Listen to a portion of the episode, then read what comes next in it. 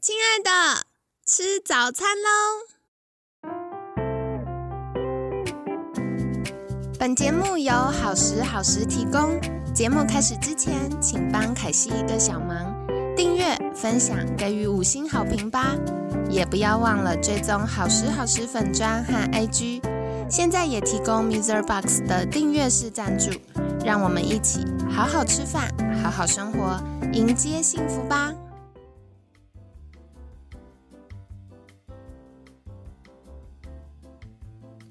嗨，欢迎来到凯西陪你吃早餐，我是你的健康管理师凯西。今天呢，很开心邀请到凯西的好朋友，台北享心代诊所邱胜博院长。邱院长早安，凯西早安，大家早安，各位朋友好，我是台北享心代诊所院长邱胜博医师。好的，礼拜四啊，想来请教院长的，就是我觉得这几年慢慢有一个名词在新闻上有的时候会听到，就是糖胖症。到底什么是糖胖症呢？因为糖胖症这个名字，呃，之前听到都是在小朋友超重，可是它到底是什么呢？嗯，是凯西提到这个糖胖症呢，真的是这近年来医学界才出现的新名词。那我们在英文上把两个字组合起来，其实也不是罕见的事情。但是呢，在于我们平常照顾的糖尿病跟肥胖两个合起来，中文叫做糖胖，但是事实上在英文其实也是这个意思。哦，例如说英文是糖尿病是 diabetes 嘛，那肥胖的话是 obesity，所以他把这两个字合起来就是 diabetes。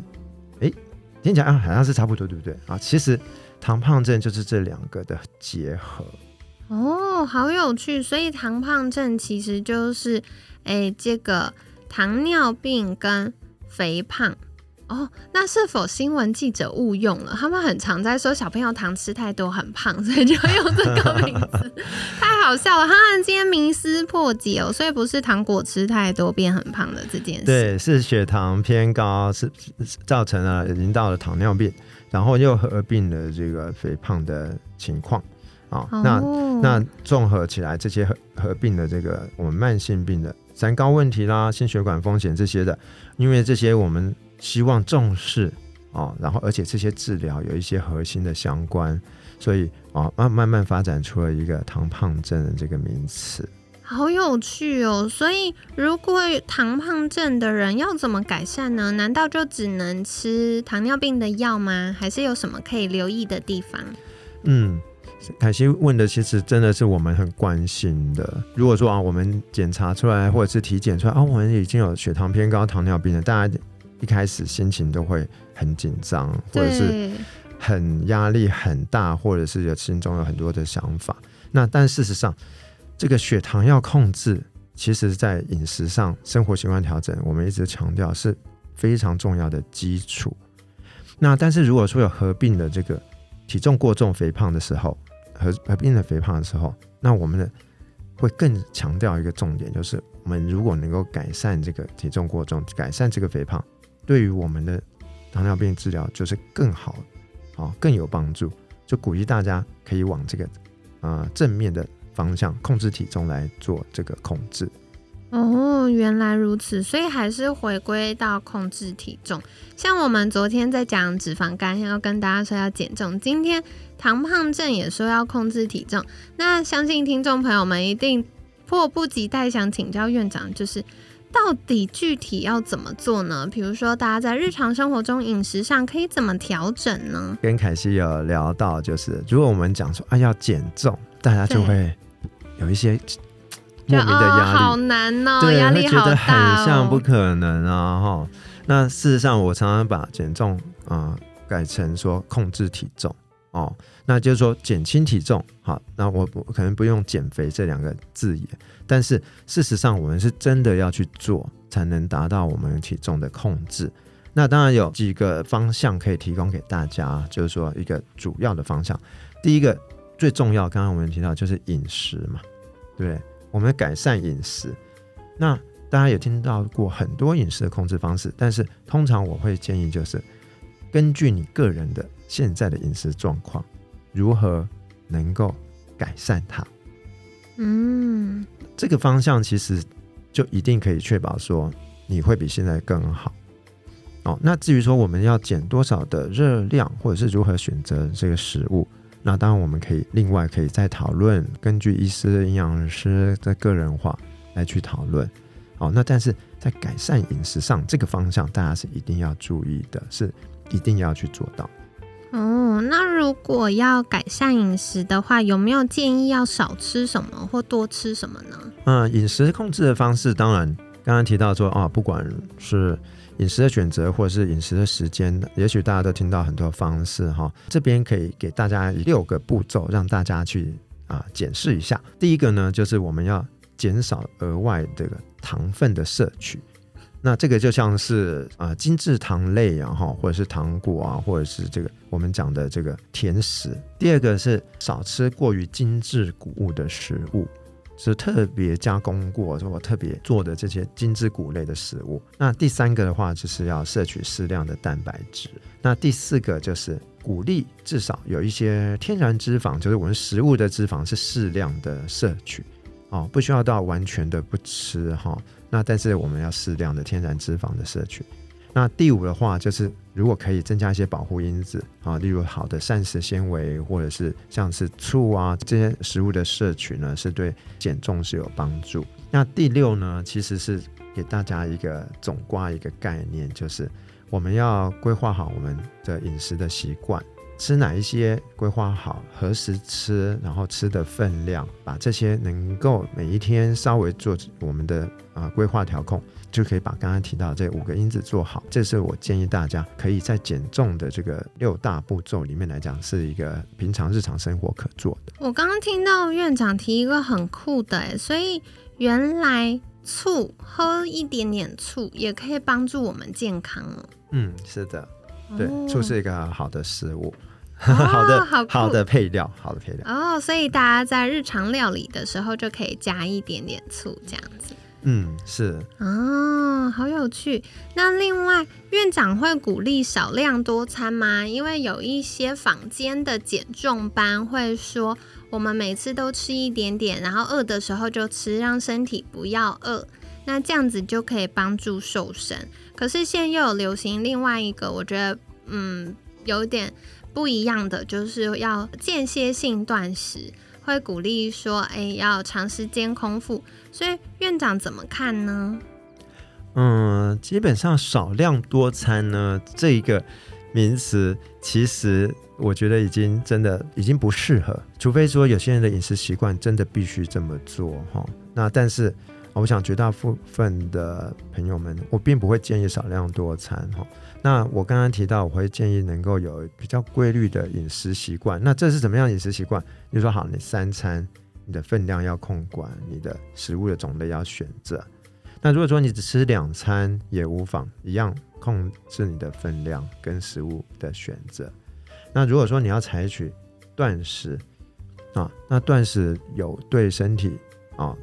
如果说超过这个十小时、十二小时啊，或者是十六小时啊，对身体有帮助的部分，我的建议是不要对身体有伤害，然后适当的调整这个饮食的时间。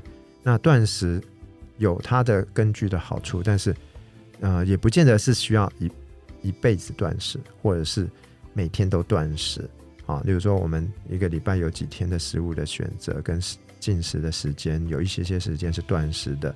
那在我是觉得说这样子对你的饮食调控如果有帮助，其实对你的身体应该也是有帮助。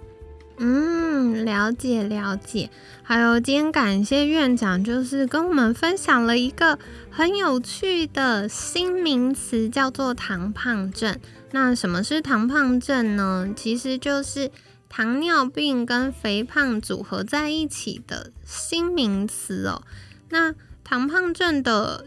重点，我今天我发现新陈代谢科有一个大原则，就是腰围控制，然后要减重，好好吃饭，你就过关了。哎，这听起来嗯，让人蛮有希望的。那到底好好饮食要怎么做到呢？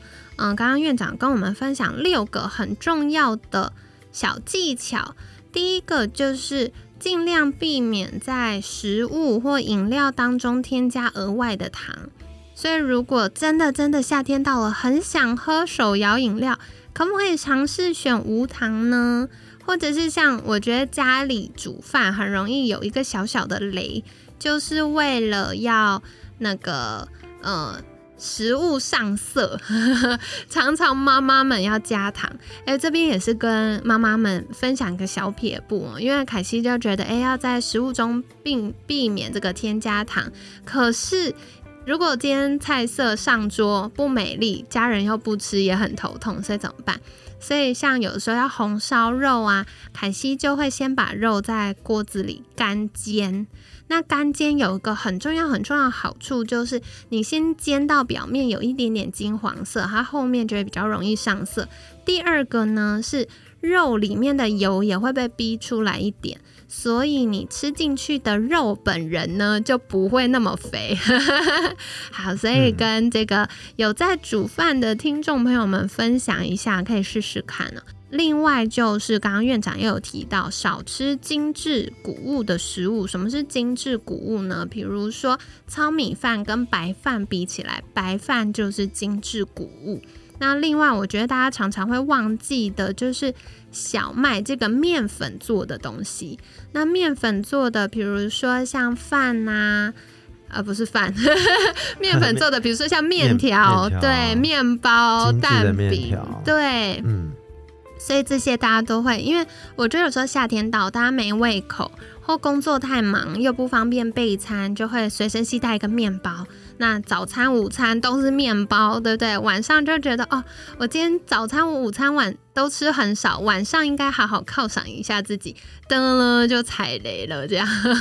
好，所以很重要就是我们经过晚上一个睡眠的时间，空腹了这么久。第一餐是身体会最大量吸收营养的时候哦，所以早餐非常非常的重要。那另外是有的时候在教学生的时候呢，我就会分享到，很多时候我们不是计划失败，我们不是朝着失败的路刻意前进，是因为没有计划才失败。所以呢，现在只要开始花一点时间想想看，诶，晚餐要吃什么，隔天要吃什么，然后提前预备一些半成品或者凉菜。或者是方便携带的东西，那这样就可以避免踩雷。像凯西最近工作比较忙，常常一大早要出门。我的做法就是前一天先把豆浆啊、莓果啊跟蛋白粉装在那个呃果汁机里面，然后丢冰箱。然后另外呢，我就会把水煮蛋丢到电锅里面，让它趁我晚上睡觉的时候可以先煮好。然后早上呢，我就一边刷牙一边把果汁机。拿出来，然后可以把这个蛋白粉啊、豆浆啊或梅果啊，有的时候还会加一点姜黄等等香料，我就把它滋打好一杯，我就可以拎着我两颗水煮蛋跟一杯打好的。豆浆出门，觉得超级健康，超健康，而且好好喝。对，我觉得好像很有那个画面，很有满足感的感觉。对，而且我跟你们说，这真的很神奇，就是看起来量不多，可是超级饱。然后莓果又是这样酸酸甜甜的嘛，所以就会觉得哇，早上就是一个很清爽的早餐。所以很多时候就是要运用一些我们的创意跟巧思啦，那这样子就可以克服早上都要吃面包，然后灰头土脸。上班的困扰，所以大家可以试试看呐。然后另外的话，摄取适量的蛋白质，一般大家直觉想到就是牛肉跟猪肉，可是其实像鸡肉啊、鱼啊，真的很鼓励大家多吃鱼哦。然后特别是像豆类，也是大家常常会忘记的。那嗯，像凯西早上我就会刻意吃掉我一天需要的。呃，蛋白质的二分之一，或者是最少也有三分之一，这样可以确保我接下来午餐跟晚餐可能没有办法这么好的调控的时候，我也可以吃到呃接近我需要的蛋白质的量。是，所以早上如果没有空好好吃一整桌丰富早餐的听众呢，像刚刚凯西分享这种，就是把你要的东西打在一起，然后拿一杯出门，也是一个方便的方法。那再来的话呢，就是嗯，天然脂肪的摄取。其实像大家很怕油，会觉得要过水或什么，但大家有时候忘记的是，诶，我们肉类本身就有油。那好的油就是像鱼的油就是不错的。那猪的油跟牛的油，我觉得可以把那个肥肥的地方去掉，瘦肉也是可以吃的。而且牛跟猪的这个肉里面本来就会有一些脂肪，所以大家也不用太担心。那再来的话，像刚刚院长有提到这个保护因子有哪些呢？讲一千万遍的就是 膳食纤维。我发现我们六月跟七月的来宾全部都跟大家说多喝水。多吃青菜，没错。对，所以，哎，这个青菜的补充，嗯，有的时候上班族真的会有点挑战啦。但像凯西就会把菜菜装成小玻璃盒，放在呃玻璃保鲜盒，然后放在冰箱。有时候我就要带一盒一盒一盒的出门，就不用一天到晚要重新备啊，然后想要弄什么，然后还要收厨房、洗锅子啊，这么辛苦。所以大家可以试试看呢。那刚刚院长有提到醋是非常非常棒的好东西，所以像夏天到，如果大家想要吃一点生菜沙拉或凉拌的东西的话，油醋酱就是可以取代沙拉酱很好的选择。嗯，那可以试试看。然后刚刚院长又帮大家破解一个迷思，就是。到底要不要间歇性断食？其实每个人的身体状况不一定，所以关键还是要寻求专业人员先帮我们确认有没有什么小 bug 要调整的。嗯，但是但是刚刚院长有直接说哈，少量多餐已经不太适合现在人的生活形态了，因为我们的活动量都比较少嘛。那如果少量多餐，那个多出来的几餐，很有可能吃到的都是地雷食物。所以大家可以再调整一下。那凯西自己也有实验过，其实正餐吃饱饱，如果我们血糖稳定的话，在接下来的工作都会是很有效率，然后头脑很清醒，而且呃情绪是很好的。所以像以前我有试过少量多餐或间歇性断食，我就发现哇，我工作效率好差，我可能一整天。八个小时才能写一篇文章，但我后来发现哦，如果血糖稳定，然后有吃饱的时候呢，有吃营养的时候呢，我三个小时可以写三篇哦，是不是很厉害？真厉害，真的。对我自从发现这件事之后，我就放开心胸认真吃饭。是对，所以跟大家分享，关键不是嗯要多吃少吃的问题，关键是要吃营养，然后选择原型食物啦。所以跟你们分享，那也非常感谢今天院长跟我们介绍了一个很有趣的概念哦。那大家可以在日常生活中自行看看，如果有什么疑问的话，也可以再请教院长。所以也想要请教院长，就是。诶，如果听众朋友们想更多来了解什么是糖胖症，或自己有相关需求，可以怎么样找到院长呢？